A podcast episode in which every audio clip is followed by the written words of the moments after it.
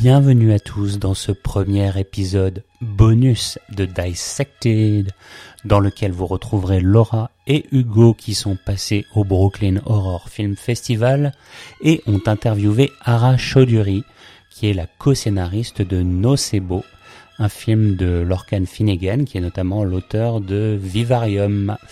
Alors, qu'est-ce que l'effet euh, nocebo? Eh bien, pour citer Hugues dans le précédent épisode de Dissected, eh bien, c'est l'inverse de l'effet euh, placebo. Alors, l'effet placebo, c'est quand on est malade, qu'on prend un faux médicament, donc qui ne fait rien, et que l'on guérit quand même, en pensant que ce médicament a un effet, eh bien, c'est l'effet placebo. Eh bien, l'effet nocebo, c'est l'inverse. C'est quand on est euh, malade ou même peut-être pas malade et qu'on prend un médicament, un faux médicament qui ne fait rien et que l'effet empire. Eh bien, c'est l'effet nocebo qui est un peu moins connu. Et alors, dans ce film, nous retrouvons Eva Green qui joue une créatrice de mode qui souffre d'une étrange maladie et aussi d'un mari assez euh, passif-agressif, euh, jusqu'à ce qu'une mystérieuse nounou euh, des Philippines débarque dans la maisonnée et utilise la sorcellerie pour mettre au jour une horrible vérité. Alors c'est un film sur le mensonge et les illusions de la fast fashion, de la mode industrielle, notamment euh, faite par et pour les enfants, euh, mais aussi sur les ravages de la culpabilité en arrière-plan.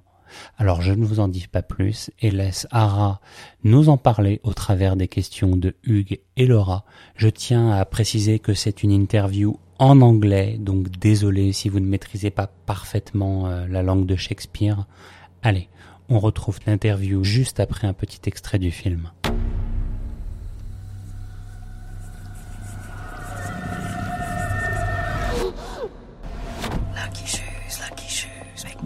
And never lose. Hi. Hello, Christine. Sorry, do we know each other? I'm here to help you. This is a folk remedy, right? I need you to trust me. My meds are gone. She's controlling you. I'm not the one who needs to control. Stay out of my wife's head.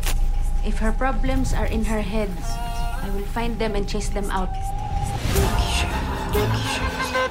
Why would she lie?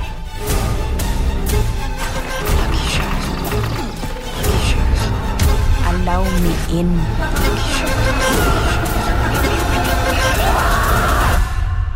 And you will be free.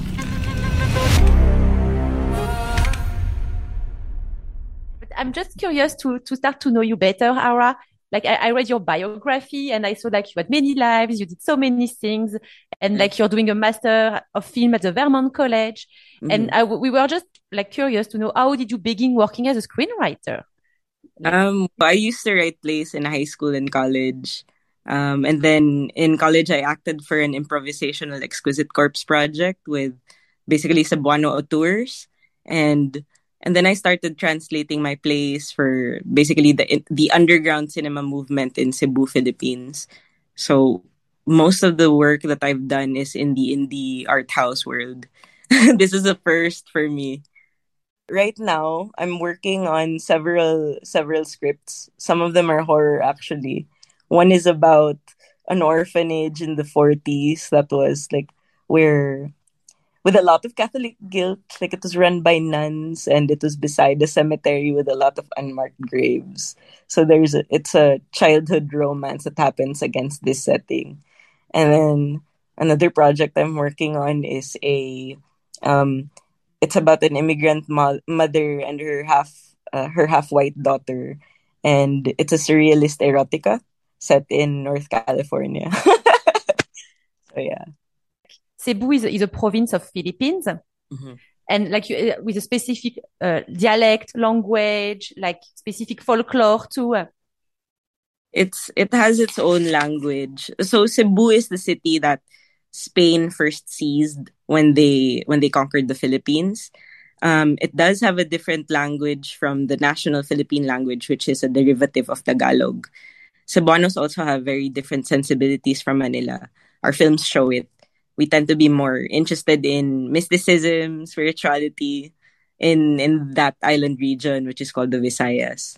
How is it to try and in- integrate some of the Cebuano culture aspects, um, you know, in terms of writing this movie and co-writing this movie? Was that easy? How did that happen? Well, fortunately, um, Garret and Lorcan had already done extensive research before I even got involved in the project. So they sent me a draft and I could see I, I saw like a lot of references, but there was a lot of subtext that was missing from from what they'd already written. So my experience of um, mysticism, my experience also of like the magic that's explored in the movie is experiential.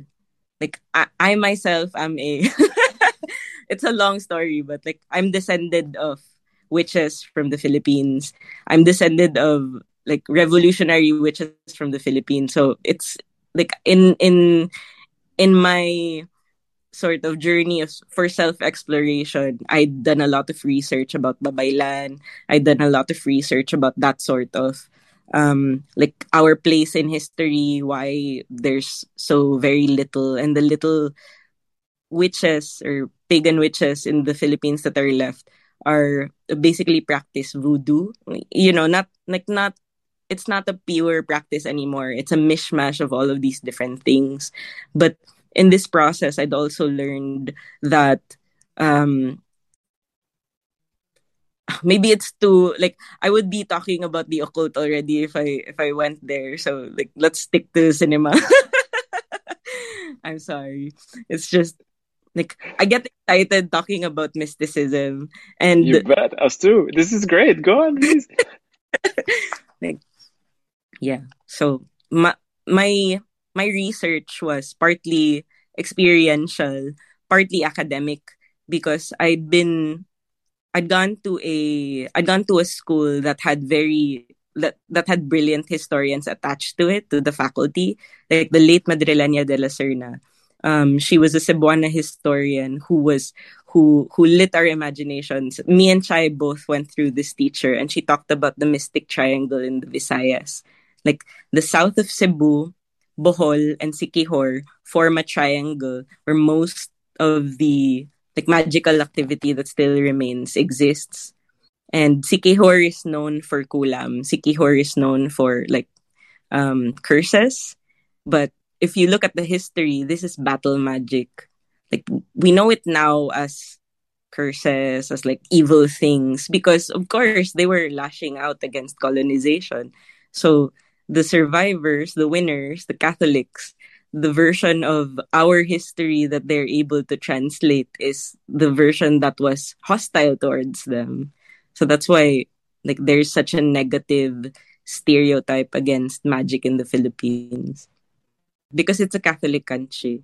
So this when the trailer came out for this film, there was immediately backlash from the Philippines. Like oh my god you're you're making us look like bad people. Oh when people didn't realize that there were actual filipinos involved in this project they thought it was white people making filipinos uh, othering filipinos exoticizing filipinos making us look bad and then when they found out that there were filipinos involved they started hating on us like oh chai i hate your accent and stuff like that Can you can you maybe tell us more a bit about the uh, the colonialism aspect of this movie? Um, are there, you know, uh, we don't want to spoil, but there's probably many things we want to say.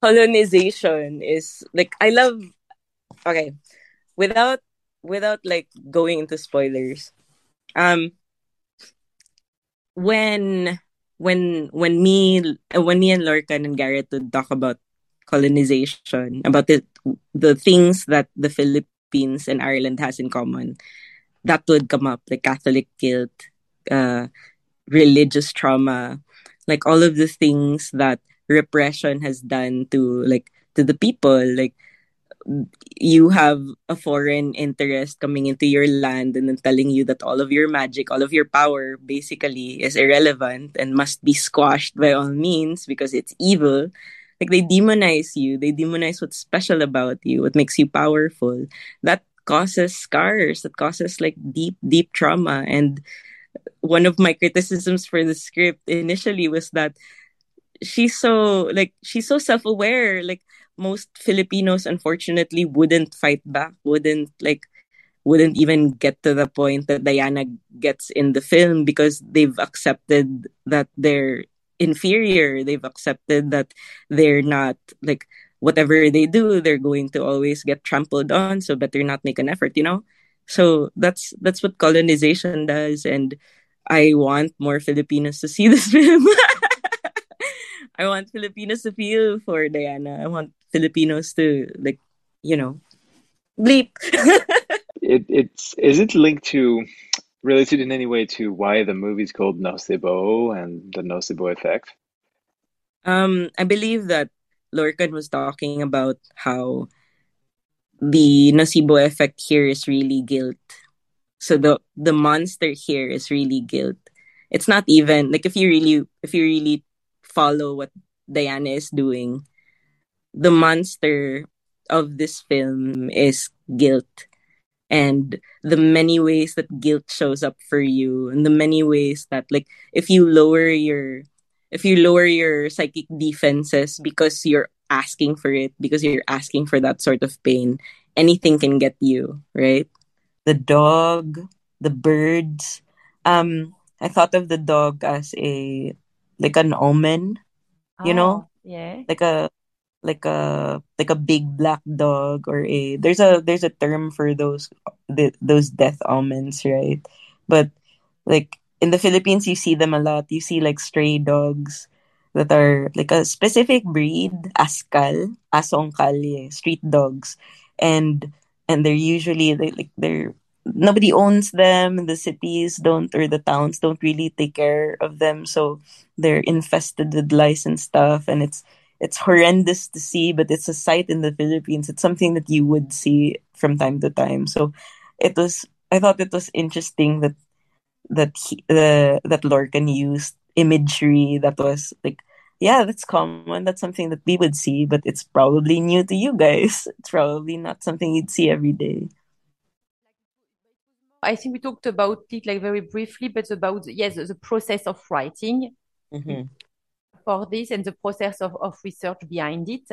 Um, like and what what was the complexity in this movie for you? Because it's a subject you already knows very well. So Yeah. like is there something that you find like challenging or, or things you discovered?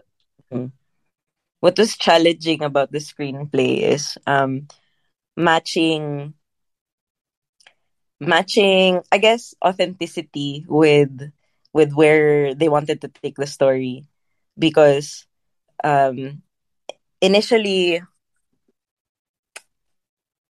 I don't know how much I can reveal, you know? Like initially Diana's character was very stoic, was very like like a blank, you know, like a blank person. So there was a lot of things. I wrote them a long letter about like how um how dangerous it was to like misrepresent uh, overseas Filipino workers. And it seems like the way that they handled that letter, where they took the letter and they sent it to their financiers, showed me how like how much they understood about the sensitivities and we and and gradually like I, I understood why it was so flat. It was so flat because they didn't want they were afraid to touch her character. They were afraid to miswrite her and that's why they hired me. So like when i guess it was all, the challenging part is like trying to first trying to trust your co-writers trying to trust that they're not there because they want to just take you know basically take your magic and then t- make it your own. It was first it was trust. It was overcoming like fears of like are they are they going to malign my culture? Are they and then finding out that no like we have a lot of commonalities. We have a lot of things that we agree on. We agree on the evils of exploitation the evils of abuse and all of those things like politically speaking.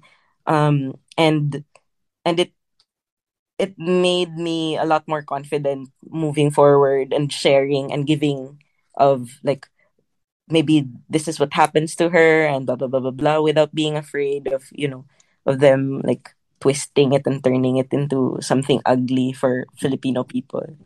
It's a beautiful movie and I'm grateful that they did it. Social messages are quite present uh, in horror movies. Um, here it's mostly in the end.